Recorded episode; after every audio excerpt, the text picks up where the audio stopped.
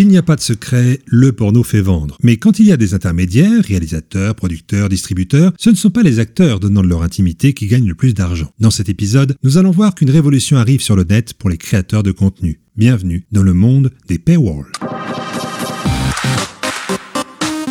Les pages à accès payant de contenu, aussi appelées paywall, sont en train d'effectuer une mue en passant, elles aussi, au circuit court, du producteur au consommateur. Dès le début de l'Internet grand public, des entreprises ont mis en place des sites pour présenter du contenu exclusif payant. Dans le cas du porno, ce sont les studios qui s'y engouffrent, signant l'arrêt de mort des supports physiques et des cabines de sex shop. Mais la production reste inchangée. Des acteurs sont payés une fois pour le tournage d'une scène intime, puis n'ont plus aucun revenu et ne sont pas maîtres de la diffusion des images. De nouvelles façons de consommer sont alors inventées par des producteurs, reprenant le principe des peep shows l'heure où les acteurs sont alors filmés en direct et peuvent même converser avec les visiteurs. Quand la chaleur commence à monter, la suite du live devient payante, à l'axe ou même à la minute. Charge aux acteurs de faire durer la frustration le plus longtemps possible. Tourner au début en studio, avec l'arrivée du haut débit d'Internet, une sorte de télétravail est devenue possible, chacun pouvant créer sa chaîne live de chez lui sur un site porno spécialisé. On reste encore là dans une certaine forme d'industrie avec des participants qui en font en partie leur métier. En parallèle, les sites de chat et de rencontres ont inclus la vidéo à leur service. Le partage d'images et de films intimes commence alors à se démocratiser. Puis sont apparus des sites de webcam avec une qualité d'image toute relative. Pas encore d'échange d'argent et on n'osait pas parler de pornographie et encore moins d'un genre de prostitution 2.0. C'était juste de l'exhibition et du partage de fantasmes. La plupart des sites sont alors gratuits et ne reversent rien aux créateurs. Un site profite alors de la technologie du moment, le flash, pour en faire un univers interactif de partage d'images où Sexybay donne des points pour pouvoir voir les autres. Il n'y avait donc pas encore de notion de rémunération. On pouvait par contre payer le site pour avoir des points sans avoir à se montrer. Et puis sont arrivés les sites à l'image non pornographique qui proposent aux amateurs de mettre en ligne du contenu qu'ils peuvent monnayer. Le visiteur paye directement le site qui, après commission, rémunère le créateur. Ce lien direct entre l'acteur et le consommateur a été très mal vu par les professionnels du porno. Même les stars du X s'y sont mises en passant par-dessus leur boîte de production. Celles-ci ont dû réagir et on trouve de plus en plus de contenu professionnel dans des sites au départ destinés aux amateurs. Ces nouveaux services se présentent donc comme étant en dehors des circuits sulfureux de la pornographie.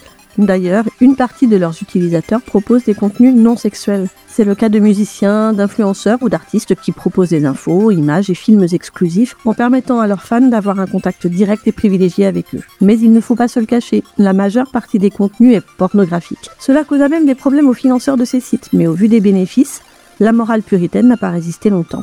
La plus grande révolution a donc eu lieu, celle de la disparition d'un tabou. On peut maintenant monnayer son intimité sans avoir à en rougir. Ces sites n'ayant pas de vitrine aguicheuse porno, on peut faire son petit business sans être diffusé en clair sur Internet. Le porno à ciel ouvert, en accès public, suit bien sûr son chemin en parallèle. Il a toutefois adapté son offre en permettant aux créateurs amateurs indépendants de poster leur contenu tout en étant rémunérés, comme le fait YouTube ou Twitch pour les vidéos classiques. Alors qui sont ces sites qui permettent d'être rémunérés sur du contenu, même pour les amateurs qui n'ont pas de cadre juridique pour recevoir un salaire? C'est ce que nous allons voir maintenant à travers les trois plus gros sites du moment, OnlyFans, Mime et Pornhub. OnlyFans est celui qui est le plus tendance actuellement. Créé en 2016, ses revenus nets étaient de 380 millions en 2020, 1,2 milliard en 2021 et 2,5 milliards de dollars en 2022. Cette société londonienne enregistrait 200 000 nouveaux utilisateurs toutes les 24 heures en 2020. Chaque jour, c'est entre 6 000 et 8 000 nouveaux créateurs qui y postent du contenu principalement sexuel. C'est aujourd'hui environ 30 millions d'utilisateurs et 450 000 de créateurs. On peut donc parler d'un réel phénomène de société qui change totalement l'univers des travailleurs du sexe même s'il existe aussi des contenus plus classiques. On y trouve en effet des mannequins, des musiciens, des coachs fitness, des influenceurs qui proposent des contenus exclusifs soft. Le mannequin Black China empocherait chaque mois 20 millions de dollars. L'actrice Bella Thorne 11 millions par mois et Cardi B plus de 10 millions. Pour le porno, la concurrence est encore plus rude, surtout pour les amateurs inconnus. Il faut donc donner toujours plus de soi et de son intimité. Généralement, il faut passer par des sites comme Twitter ou Instagram pour se faire connaître et donner le lien vers son OnlyFans qui, lui, ne propose pas de moteur de recherche sur les styles des contenus recherchés. Mais ne rêvez pas, pour gagner ne serait-ce qu'une centaine d'euros par mois, il vous faudra donner beaucoup de votre temps et de vous, en sachant vous renouveler, car au vu des choix, les abonnés sont des plus volatiles. En moyenne, les créateurs n'ont pas plus de 20 abonnés et gagnent moins de 180 euros par mois. Mais 80% gagnent moins de 20 euros par mois. Le site MIM, MYM est un des concurrents d'OnlyFans. Moins sulfureux, ce service créé en 2018 a l'avantage d'être aussi en français bien traduit. Le principe est le même, on peut y mettre des contenus uniquement accessibles en payant. Une des différences est que sur un même compte, on peut mettre des contenus gratuits également pour donner envie de s'abonner pour voir le reste. Avec Pornhub, on peut aussi se créer une page personnelle. Là, il y a moins d'ambiguïté puisque le site est ouvertement pornographique. Les vidéos sont visibles par tous et seront incluses dans les résultats de recherche du site parmi tous les autres contenus, y compris sur les réseaux du groupe comme YouPorn, RedTube. C'est ouvert aux amateurs comme aux professionnels. Le créateur est rémunéré sur le nombre de vues comme sur YouTube. Mais il est aussi possible de vendre des vidéos et même de faire des films à la demande ou de rendre des vidéos visibles uniquement dans la formule payante du site. A noter que sur ces pages, vous verrez aussi des boutons vers des listes de cadeaux sur Amazon. Vous pouvez en effet faire plaisir aux créateurs en leur achetant des cadeaux qu'ils recevront chez eux. Mais alors, qui peut s'inscrire sur ces sites?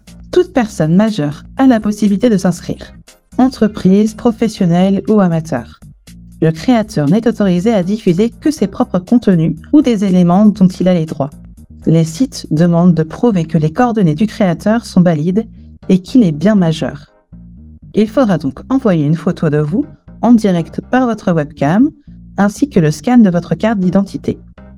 Une reconnaissance faciale, souvent automatique, validera votre inscription. Il faut aussi donner vos coordonnées bancaires pour les versements de vos éventuels revenus. En tant qu'amateur, vous devez normalement avoir un statut officiel qui permet de recevoir de l'argent. Pour les professionnels, vous devez pouvoir éditer des factures à transmettre avec TVA au site. Dans tous les cas, vous devez déclarer vos revenus, même s'ils ne sont qu'annexes. S'ils sont inférieurs à 72 600 euros, un régime simplifié pourra vous être proposé. D'autres dispositions d'imposition sont aussi possibles pour les plus grands revenus.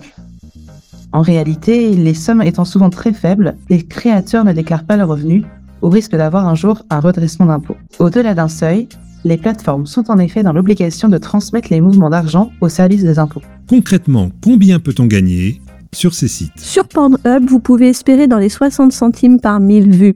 Sur une vente de vidéos, vous gardez 65% et sur les pourboires, 80% de la somme. Sur Mime et OnlyFans, vous décidez du montant de l'abonnement de gratuit à 50 euros par mois. La commission varie de 20 à 25%. Il y a aussi la possibilité de faire du contenu sur mesure et de facturer à la vidéo. Il est temps maintenant de demander à quelques créateurs de contenu leurs expériences. Depuis quand êtes-vous sur les réseaux de contenu payant? Alors, j'y suis depuis 2020. Après, j'ai arrêté et là, j'y suis vraiment à fond, je dirais, depuis fin 2022. Alors, depuis avril 2018, ou mai 2018 plutôt. Alors, quel genre de contenu y postez-vous? Je poste euh, en majorité euh, des photos, euh, je fais aussi des vidéos, où à la fois on peut venir voir du contenu érotique et aussi du contenu moins de 18, donc on peut voir mon sexe, mes fesses et, tout le reste. Alors moi c'est un peu particulier parce que je ne suis pas, pas une personne qui a fait un OnlyFans pour s'afficher clairement. C'est à la base pour montrer mon travail photo en tant que photographe. Et de temps en temps, donc, bah, donc du coup je, je montre mon travail de photographe. Et de temps en temps, j'affiche un petit peu ma personne, mais c'est beaucoup plus rare.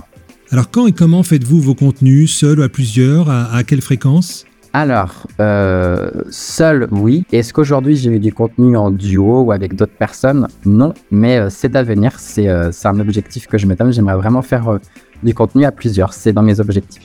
Et à quelle fréquence? Eh bien, ça dépend. Je dirais que je suis environ à 2 à 3 contenus par semaine. Mais de temps en temps, je m'affiche moi avec plus ou moins mon compagnon qui accepte du coup d'être avec moi, publié. Je dirais que j'essaie de faire au moins un post par semaine, mais deux fois c'est un peu plus. Avez-vous des limites à ce que vous montrez? Euh, je considère que ce que je poste sur, euh, par exemple, donc mon OnlyFans, eh bien, ça reste sur Internet. Donc si demain ça devait être diffusé partout sur Internet euh, de je ne sais quelle manière, bah, je devrais pas en avoir honte et ça devrait me convenir. Donc euh, je poste ça comme si j'étais capable de le poster sur mon Facebook. C'est ça ma limite. Alors moi non, j'ai aucune pudeur, j'ai pas de soucis de ce côté-là. Euh, par contre, mon compagnon euh, garde certaines, euh, certaines limites à ce qu'il dévoile de sa personne parce que en rapport à sa carrière professionnelle. Après, moi, je suis photographe et je ne fais pas de porno clairement, donc je demande toujours au modèle de ne pas aller jusque là. Mais moi, je suis prêt à montrer tout ce que le modèle accepte de montrer, toujours en accord avec le modèle, bien sûr. Vos amis ou votre famille savent-ils que vous exposez sur ces sites? Tous mes amis le savent, tous ceux qui me suivent. Je sais qu'il y a un tout petit peu de ma famille qui me suit sur les réseaux, donc je suppose qu'ils le savent, mais on n'en a jamais vraiment parlé directement. Ceux qui ne le savent vraiment pas, ce sont mes parents. Vous a-t-on déjà volé vos contenus mis sur ces sites? Oui, une fois, bah, c'est un ami à moi justement, et euh, j'ai vu qu'il avait cette, enfin, il m'a montré, il me fait, ah, j'ai adoré cette photo-là, il l'avait enregistrée dans, dans, sa galerie. Bon, encore ça, ça va, mais euh, normalement, euh, de ce que j'ai bien compris, j'ai bien lu les conditions sur OnlyFans. on ne doit vraiment ne diffuser aucun contenu d'une quelconque manière de ce qu'on met sur OnlyFans. C'est, même signé, on peut mettre une signature en bas, il y a un copyright dessus. C'est pas bien, mais c'est la seule fois où j'ai pu voir un vol, on va dire, de mon contenu. Bah, on a déjà retrouvé des, photos euh, volées sur, sur OnlyFans, du coup, par exemple, euh, publiées sur des forums de discussion sur Internet. Mais oui, bien sûr, on n'est pas à l'abri du vol d'images. Comment faites-vous la promo de votre page? Sur tous mes autres réseaux sociaux, euh, sur Instagram pour du contenu plus soft où je, suis, je, suis, plutôt habillé, plutôt classe. puis je fais des stories aussi où du coup je suis un peu plus dénudé mais je viens cacher avec des emojis parce que sur Instagram c'est très limite limite. Et euh, puis bah, le bien connu euh, Twitter, où là, du coup, bah, on peut vraiment diffuser ce que l'on veut. Le moins de 18 euh, est accepté. Il est censuré pour certaines limites d'âge, mais il est accepté. Et donc là, bah, j'en montre un petit peu plus. c'est vraiment l'endroit où je donne le plus envie, en tout cas, d'aller un petit peu plus loin. Et le, un petit peu plus loin, c'est mon OnlyFans, justement. J'utilise essentiellement Instagram et majoritairement Twitter, qui est un réseau social un peu plus ouvert sur la discussion. Avez-vous des contacts par message de vos abonnés? Oui, j'en ai pas mal. J'en ai eu environ, je dirais, une bonne dizaine là, depuis que j'ai repris euh, à fond en, janvier. Là. Il y en a, c'était vraiment juste pour euh, discuter, parce que je sais qu'on peut mettre les messages payants hein, sur OnlyFans. Moi, c'est pas payant, euh, parce que j'ai déjà un abonnement qui, qui est payant. Mais on m'a déjà, oui, juste discuté, demandé quand est-ce que je posterai de nouveaux contenus. et est-ce qu'on m'a déjà demandé de faire des photos ou des vidéos spécifiques pour, pour certaines personnes? Oui, c'est arrivé. Ça m'a plu, c'était de faire un contenu un peu plus hot. Donc, c'est jamais vraiment personnalisé juste pour une personne, je viens toujours poster au final la, la vidéo en public parce que généralement ça me plaît. Oui, je réponds toujours aux messages. Quand euh, on m'écrit, il n'y a pas de souci, je suis assez ouvert là-dessus. Combien d'abonnés avez-vous? Eh ben ça varie parce que franchement, euh, enfin je j'en reviens pas euh, d'un mois à l'autre, ça peut complètement changer. le maximum que j'ai eu c'est 18 abonnés et là aujourd'hui j'en ai 5. Actuellement, je dirais que je tourne autour de 350 abonnés à peu près. Combien gagnez-vous par ce biais par mois? Euh, par, par mois, je dirais que je dois toucher environ 20 euh, à 25 euros. Alors c'est très variable, mais je dirais entre 1000 et 1500 euros par mois. On l'a vu, l'appât du gain a libéré et levé le tabou de la tarification de l'exhibition sexuelle. Peu sont ceux qui arrivent à en vivre, reste le plaisir de se montrer et d'avoir des fans. Tout ceci reste légal pour peu qu'on déclare ses revenus. Il faut toutefois y laisser beaucoup de votre intimité, avoir selon vos désirs, mais en toute connaissance de cause. Il est important de préciser que vous n'avez le droit de diffuser que vos propres images ou des contenus dont vous avez les droits, en particulier le consentement de votre ou vos éventuels partenaires. Il existe bon nombre de sites proposant de monnayer les contenus de créateurs, même TikTok s'y essaie. Certains sont même spécialisés dans tel ou tel fantasme. Il faudra bien faire des choix car la facture va commencer à trop s'élever. En espérant que vous trouviez votre point G 2.0, en tout cas, celui-ci est terminé.